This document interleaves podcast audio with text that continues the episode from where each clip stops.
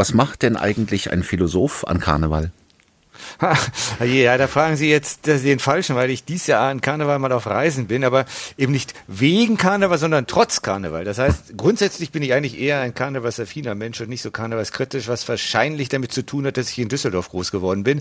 Aber das ist doch nicht der einzige Grund. Also ich kann tatsächlich diesem närrischen Brauchtum einiges abgewinnen, denn ich glaube, Menschen brauchen einfach so eine, so eine bestimmte, fest definierte Zeit, in der man auch mal über die Stränge schlagen darf und wo man mal offiziell die Sau rauslassen darf. Mhm. Und ich würde sagen, das ist so eine Maßnahme zur kollektiven Psychohygiene oder vielleicht auch einfach eine Prophylaxe gegen Depression und Aggression.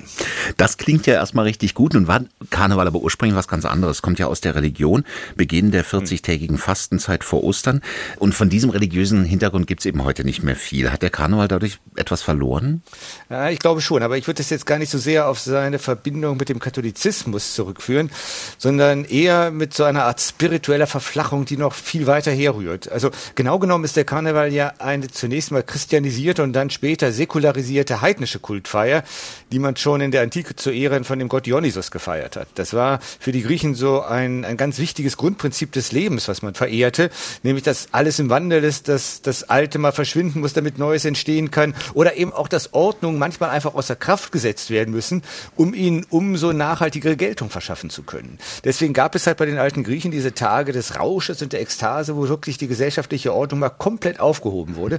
Und wenn man mal bedenkt, was diese Kultur sonst so alles geleistet hat, dann darf man schon vermuten, dass dieses wilde Treiben denen nicht geschadet hat.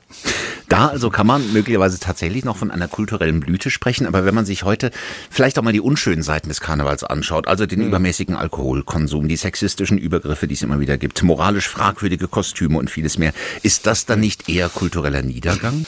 Ja, zugegeben, all das hat eben damit zu tun, dass die tiefere, sagen wir mal ruhig, diese spirituelle Bedeutung dieser Feste verloren gegangen ist. Also bei den alten Festen, in den alten Kulturen, da tranken die Leute halt nicht, um sich einfach mal hinter die Binde zu schütten oder zumindest nicht offiziell, sondern um sich eben religiös ja mit diesem rauschhaften Gott zu verbinden. Und man kostümierte sich auch nicht, um sich jetzt hinter einer Maske zu verstecken und dann allerlei Unsinn zu treiben, sondern weil man einfach mal die Rolle oder auch die Energie von etwas anderem ausprobieren wollte. Und ich glaube, da steckt schon eine tiefe Weisheit, die wir manchmal so durch unser unser moralisches Denken aus dem Blick verloren haben. Nämlich, dass Menschen schon auch vorankommen, wenn sie mal aus der Rolle fallen dürfen oder einfach mal auch eine andere Identität ausprobieren dürfen, ja, indem sich man, man, der Mann sich mal als Frau verkleidet oder mhm. sowas, ja. Also, man sollte es aber eben nur bewusst tun, ja. Und das passiert eben meistens nicht, sondern da ist es halt irgendwie gewohnheitsmäßig, da macht man einfach nur was nach und da geht einiges verloren. Aber wobei natürlich so eine Maske und auch eine andere Identität sehr gut hilft, ist, über andere so ein bisschen herzuziehen, Prominente meistens, vorzugsweise Politiker, die durch den Kakao zu ziehen. Können Sie denn dem etwas abgewinnen? Ja, auch hier, ja, in den alten Religionen gab es auch schon so karnevalsartige Feste, bei denen tatsächlich die Regenten mal für die Dauer des Festes abgesetzt wurden und dann auch verspottet werden durften. Ja, das ist wieder Psychohygiene. Und ich glaube, davon lebt ja bis heute auch etwas fort. Ähm, gerade irgendwie so ein Weiberfastnacht, wenn dann die Frauen die Rathäuser stürmen und den Herren der Obrigkeit die Krawatten abschneiden. Also mhm. das ist ja nun ein sehr sprechendes Symbol, was aber eben durch diese karnevalistische Inszenierung ja irgendwie entschärft wird, humoristisch entschärft wird. Und ich glaube, das ist etwas psychologisch dann wiederum sehr heilsames. Ja?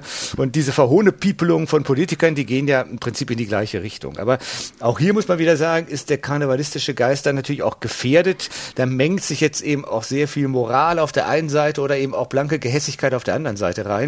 Und ich muss ehrlich sagen, ich hoffe, dass dies Jahr eben die Karnevalisten nicht der Versuchung erliegen, jetzt so auch dann das übliche Ampelbashing weiter auf die Spitze zu treiben und dann vor lauter politischer Erregtheit den Humor verlieren. Denn den Humor zu verlieren, das wäre, glaube ich, der Tod des Karnevals.